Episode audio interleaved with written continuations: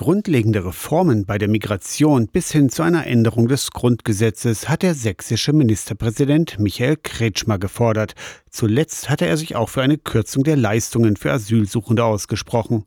Er glaubt, die in Europa unterschiedlich hohen Sozialleistungen machten Deutschland attraktiv. Der Pauschalisierung, Flüchtlinge kämen nur wegen des Geldes widerspricht die evangelische Migrationsbeauftragte Petra Albert aus dem Lothar Kreisig Ökumenezentrum. Meine Information aus dem Kontakt mit Geflüchteten ist wirklich eine andere. Es kommen ganz viele Leute hier nach Deutschland, weil sie in Deutschland Familie haben. Petra Albert ist seit 20 Jahren aktiv in der Migrationsarbeit. Ihre Erfahrungen sind andere und sie warnt davor, Familien auseinanderzureißen, zum Beispiel wenn volljährige Kinder nachkommen. Es kommt immer wieder vor, dass hier schon ganze Familien wohnen und jetzt kommt noch jemand aus der Familie, nach und der soll dann abgeschoben werden in ein völlig anderes Land der Europäischen Union. Heute in einer Woche treffen sich die Innenministerinnen und Minister der EU. Ein breites Bündnis von über 50 Organisationen, darunter auch das Lothar Kreisig Ökumenezentrum, fordert von der Bundesregierung, den Flüchtlingsschutz ernst zu nehmen. Es ist die Befürchtung, dass sich jetzt in dem aktuellen Prozess auf sehr, sehr, sehr geringe Standards verständigt und äh, geeinigt wird